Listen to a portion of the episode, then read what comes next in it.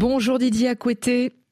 Bonjour Emmanuel, quelle entrée triomphale. Eh oui, hein. euh. oh, il n'y a pas les applaudissements, mais on les pense très fort. Vous suivez la, la lente remontée à la surface des entrepreneurs euh, après la crise, et c'est le moment d'avoir des idées claires, notamment pour euh, bien redéfinir son marché et ses clients après la crise. Alors, si on considère que le marché sont les, les personnes qui consomment ou sont susceptibles de consommer un produit ou, ou un service, encore faut-il bien l'analyser, ce marché.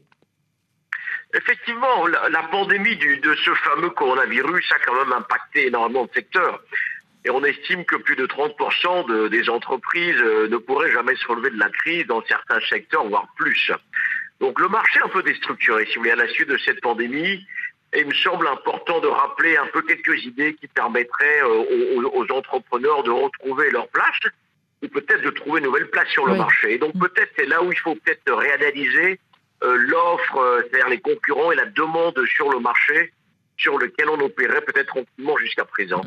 Lorsque vous nous parlez d'offres et de demandes, euh, comment est-ce que l'entrepreneur peut analyser ces, deux éléments après la crise pour, se développer plus facilement, en particulier la demande, alors qu'on a beaucoup dit, les économistes ont beaucoup dit dans le monde, là, et, effectivement en particulier sur les continents les plus pauvres, la demande est en train de se tasser terriblement. Donc qu'est-ce qu'on va vendre et à qui? Effectivement, la, demande se tasse, mais, rapidement, avant d'arriver à la demande, l'offre, l'offre, il faut vraiment faire attention parce que euh, généralement, on fait attention à l'offre des produits identiques, c'est-à-dire des produits qui satisfont le même besoin. Bon, un stylo reste un stylo, mais on oublie souvent ce qu'on appelle les produits de substitution, c'est-à-dire des produits qui ont des caractéristiques qui se rapprochent un peu des, produits existants sur le marché, qui répondent plus ou moins au même besoin, mais qui sont une pour vous.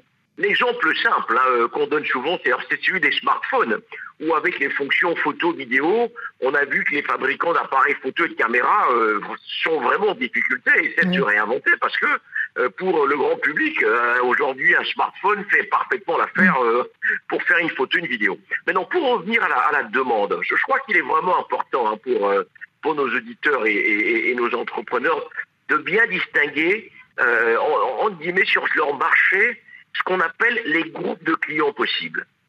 Alors, il y a, rapidement peut-être quatre, catégories. Hein. On ne va peut-être pas avoir le temps détaillé. Il y a les clients actuels de l'entreprise. Bon, ce sont ces clients habituels avec lesquels ils travaillaient, qui ont peut-être changé et qu'il faut y réanalyser. Il y a les consommateurs, les clients de sa concurrence, sa concurrence directe et indirecte. Et ces consommateurs, ces clients potentiels, comment il peut peut-être leur proposer aussi son produit il y a ce qu'on appelle les non-consommateurs relatifs, c'est-à-dire des acheteurs potentiels qui ne consomment pas actuellement le produit, mais qui pourraient le consommer et qu'on a peut-être oublié jusqu'à présent. Et puis il y a ce qu'on appelle les non-consommateurs absolus, c'est-à-dire des clients qui ne connaissent pas du tout votre produit, qui ne connaissent pas votre entreprise, ou du moins pour des raisons euh, éthiques, religieuses, économiques, euh, ne regardaient même pas vos produits, mais qu'il faut peut-être regarder aujourd'hui avec une dimension locale, si vous intervenez localement, à l'échelle d'un quartier peut-être, à l'échelle d'une ville, à l'échelle d'une région, peut-être à l'échelle nationale, à l'échelle régionale. Donc, c'est autant de choses qu'il faut absolument mettre dans la matrice d'analyse de votre clientèle pour arriver à mieux la situer après la crise. Pour adresser le produit qui pourrait lui convenir le mieux. Donc ça veut dire finalement que les entrepreneurs, les entrepreneurs là, euh, dans cette période post-crise, doivent se challenger, ne pas se contenter de reconquérir les clients habituels, mais d'aller chercher avec les dents hein, euh, ceux de la concurrence et puis les non-consommateurs. Ah, ah, absolument. Vous voyez, euh, bon, je prends une industrie qui est par exemple la nôtre. Hein, où on estime qu'il y aura plus de 30 millions d'emplois qui sont perdus en Afrique.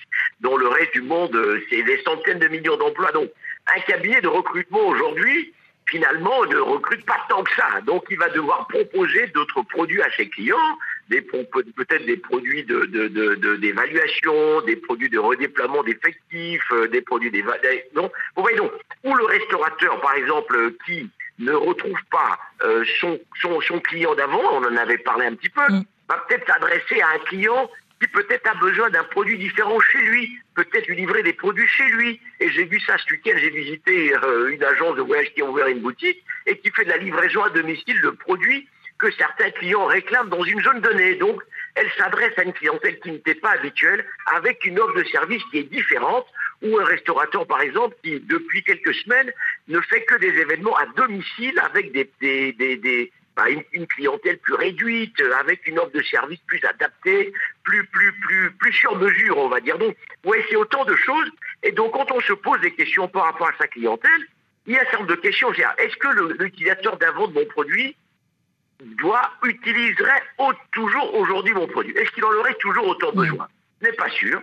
Euh, ensuite, celui qui payait le produit avant, est-ce que c'est toujours lui qui va le qui, qui va le payer? Je donne un exemple très simple qui va, à mon avis, interpeller tous les parents. Nos enfants, par exemple, qui achètent des jeux vidéo sur Internet auxquels ils ont joué pendant le confinement, mm. évidemment, est-ce que c'est eux qui payent? C'est pas eux qui payent. Ce sont les parents qui payent.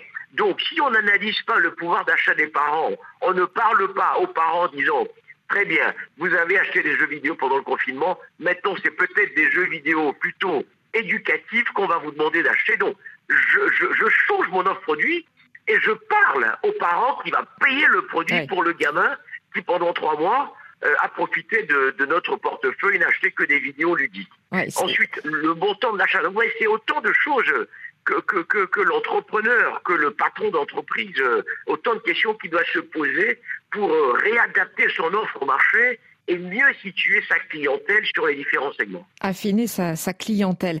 Euh, alors on parle beaucoup aussi, euh, avant la crise, euh, de, de, de l'expérience client. On dit que maintenant il faut réinventer l'expérience client. Moi, je, je, dois dire que c'est une, une expression très marketing. On ne sait pas très bien ce que ça veut dire quand même, l'expérience client. Alors, effectivement, en fait, l'expérience client, ça veut dire simplement mieux comprendre ce dont le client a besoin et voir comment le client achète. C'est ça l'expérience client en résumé. On peut, faire toute une littérature autour de ça, mais c'est surtout parce que le consommateur aujourd'hui est très connecté et il interagit avec les marques plus souvent et dans beaucoup plus d'endroits qu'avant. On estime qu'on mène un client en contact au moins cinq fois avec une marque avant de l'acheter que ce soit sur euh, Internet quand il va faire ses recherches sur Google, ou quand il se rend dans une boutique, ou quand il télécharge une application. Donc, vous voyez bien que tout ce qui est web, mobile, euh, euh, présentiel, change énormément la manière dont le client agit. Et donc, quand on dit l'expérience client, c'est l'expérience marketing qui doit former un tout à travers ces instruments, en intégrant la mobilité du client, en, intégrant tous ces terminaux pour aller vers le client et lui dire,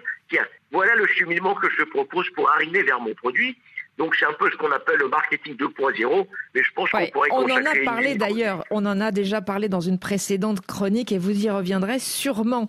Merci beaucoup euh, Didier Acoueté. Alors bien sûr, les entrepreneurs qui, qui, nous écoutent peuvent aussi vous poser des questions spécifiques pour relancer leur, leur entreprise, hein, toujours sur le compte WhatsApp de l'émission, 33 1 84 22 71 71. Et puis toutes vos chroniques, Didier Acoueté, sont à retrouver sur le site rfi.fr.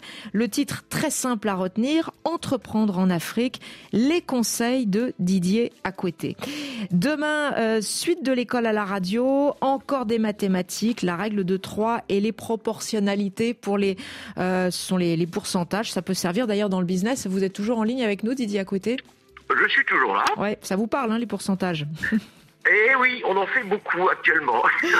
Merci à vous, à très vite, à jeudi. Et euh, quant à vous, les voisins, les voisines, les juniors les plus grands, on se retrouve demain, suite de l'école à la radio.